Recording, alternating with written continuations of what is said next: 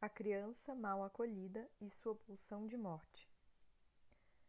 Num pequeno artigo sobre frio, doença e nascimento, Ernest Jones, referindo-se às minhas reflexões, contidas no artigo O Desenvolvimento do Sentido de Realidade e seus Estágios, bem como as ideias de Trotter, Sterk, Alexander e Henke sobre o mesmo assunto, atribuiu parcialmente a tendência de tantas pessoas a resfriar-se às impressões traumáticas da primeira infância, sobretudo aos sentimentos de desprazer que a criança deve experimentar quando é arrancada ao calor do ambiente materno, sentimento esse que mais tarde, em virtude da lei da compulsão à repetição, ela deve reviver incessantemente.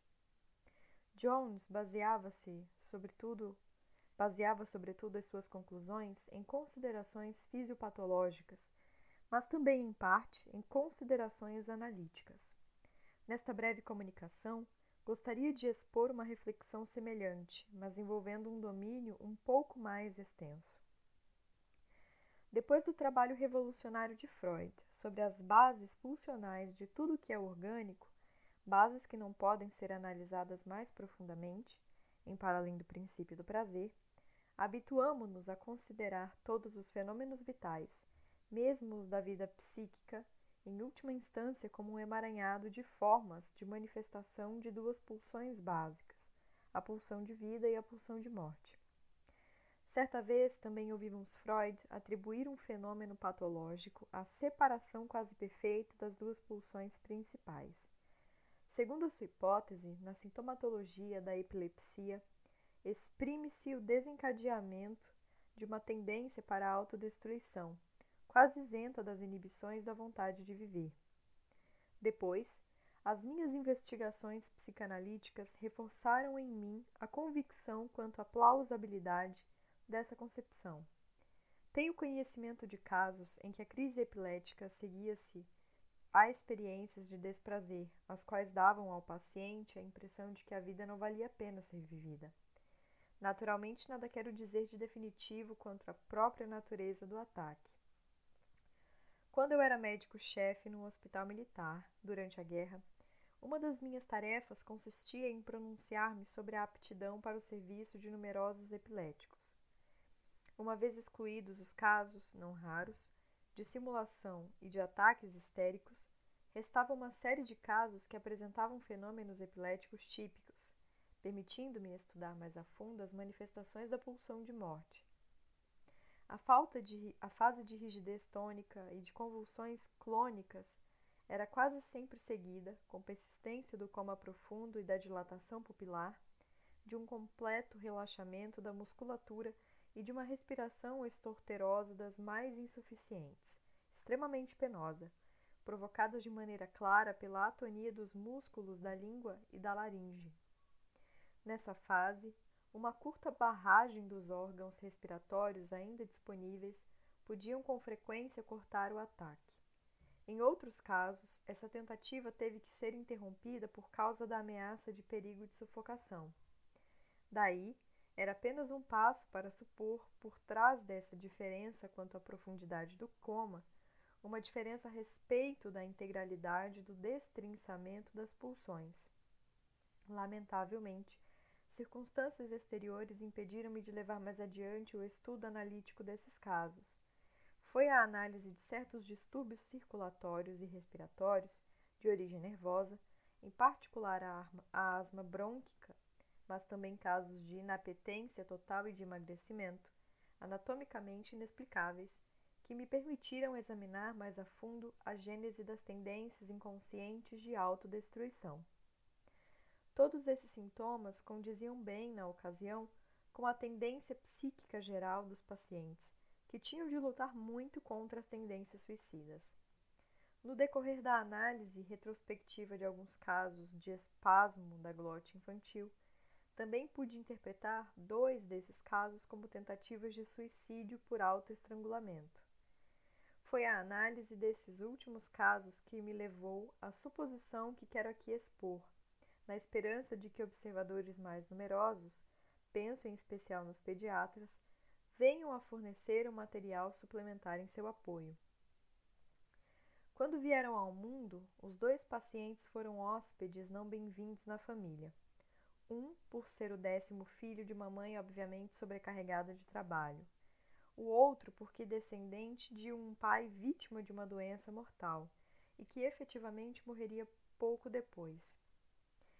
Todos os indícios confirmam que essas crianças registraram bem os sinais conscientes e inconscientes de aversão ou de impaciência da mãe, e que sua vontade de viver viu-se então desde, viu-se desde então quebrada. Os menores acontecimentos no decorrer da vida posterior eram bastantes para suscitar nelas a vontade de morrer, mesmo que fosse compensada por uma forte tensão da vontade. Pessimismo moral e filosófico, ceticismo e desconfiança, tornaram-se os traços de caráter mais salientes desses indivíduos. Podia-se falar também de nostalgia apenas velada, da ternura passiva, inapetência para o trabalho, incapacidade para sustentar um esforço prolongado, portanto, um certo grau de infantilismo emocional, naturalmente, não sem algumas tentativas de consolidação forçada do caráter. Um caso de alcoolismo numa mulher ainda jovem revelou ser um caso particularmente grave de aversão à vida, presente desde a infância. A paciente servia-se também, repetidamente, de dificuldades que surgiam na situação analítica para fazer surgir impulsos suicidas difíceis de controlar. Ela pôde lembrar-se, sendo o fato confirmado também por membros de sua família, de que, terceira filha de uma família sem rapazes, tinha sido acolhida de maneira muito pouco amorosa. Naturalmente, sentia-se inocente e tentava, por uma mediação precoce, meditação precoce, explicar o ódio e a impaciência da mãe. Conservou durante toda a vida um pendor para a especulação cosmológica, com uma ponta de pessimismo. Do mesmo modo, suas ruminações sobre a origem de tudo o que é vivo eram apenas um prolongamento da questão que estava sem resposta. Mas por que foi então que me trouxeram ao mundo, se não estavam dispostos a acolher-me carinhosamente? Neste caso, como em todos os outros, o conflito edipiano constituía naturalmente uma prova de força. Ela não estava à altura para enfrentá-lo, assim como tampouco estava à altura dos problemas de adaptação à vida conjugal, que por acaso mostraram ser de uma dificuldade pouco comum. A paciente permaneceu frígida, do mesmo modo, os rapazes não bem-vindos que pude observar sofriam de distúrbios mais ou menos graves de potência. Nos casos desse gênero, verificava-se com frequência a disposição para os resfriados, postulada por Jones. Num caso especial, tratava-se até de uma pronunciada queda noturna de temperatura, verdadeiramente extraordinária e difícil de explicar no plano orgânico, como temperaturas subnormais. Não pude incumbir-me, evidentemente, a tarefa de esgotar, nem que fosse apenas pela metade, o problema semiótico desse tipo de doença, considerado aqui não tão só no plano etiológico, como já assinalamos, a experiência de um só não é suficiente.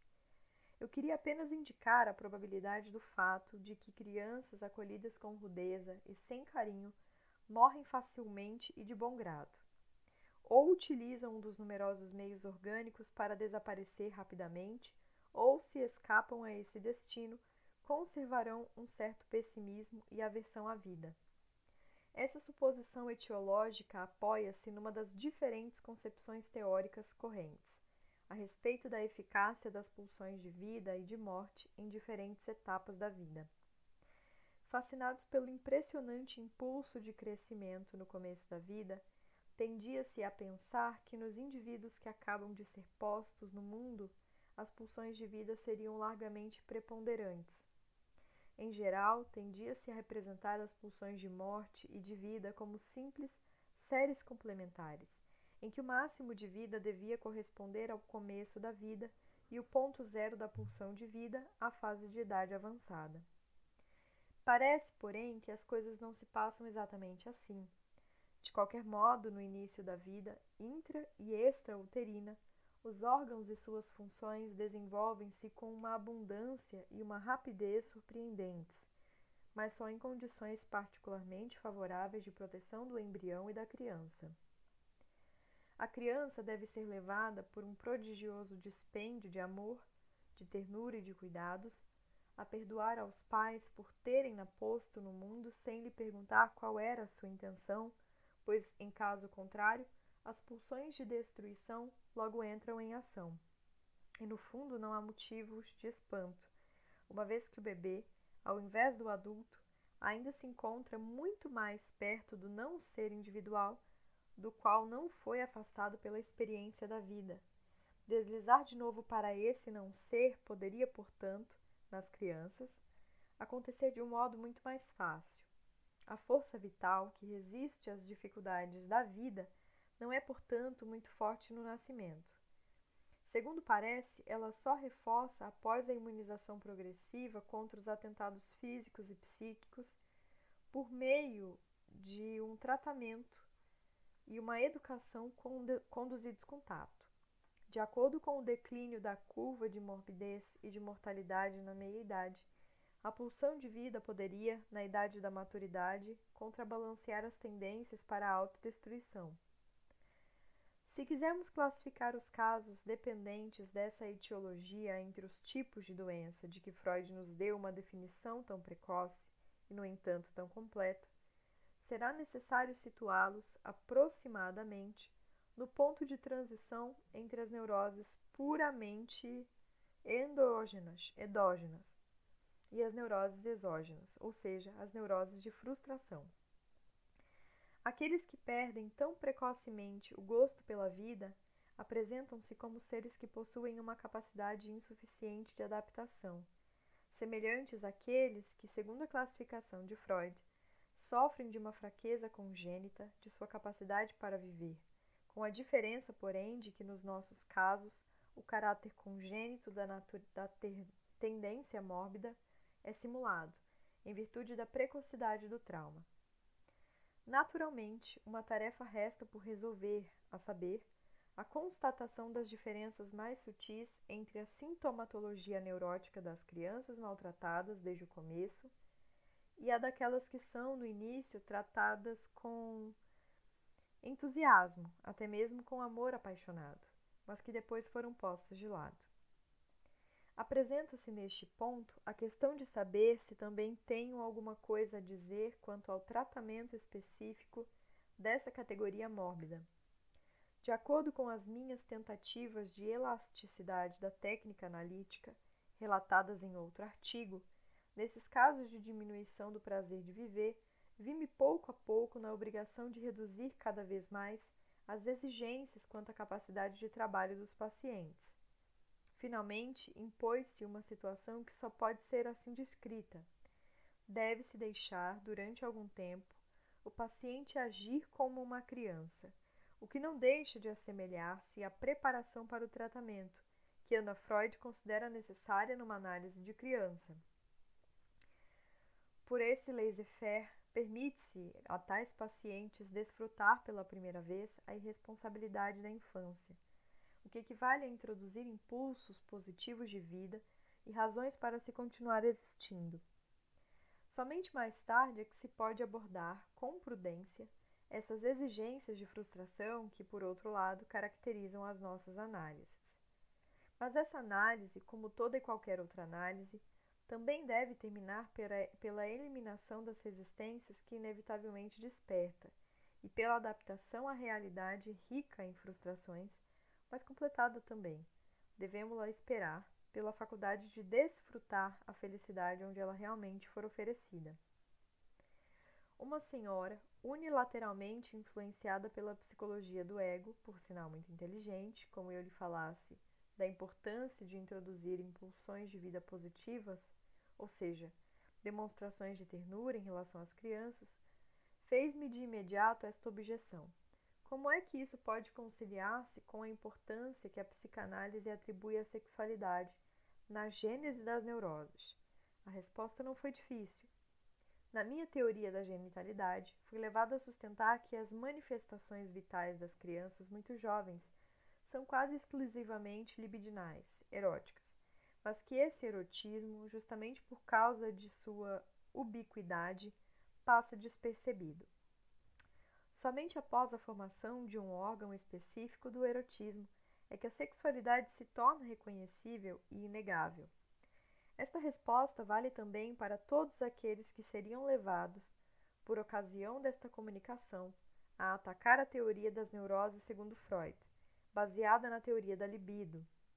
Aliás, já assinalei que, com frequência, são somente os combates do conflito edipiano e as exigências da genitalidade que permitem deixar manifestar-se as consequências da aversão à vida precocemente adquirida.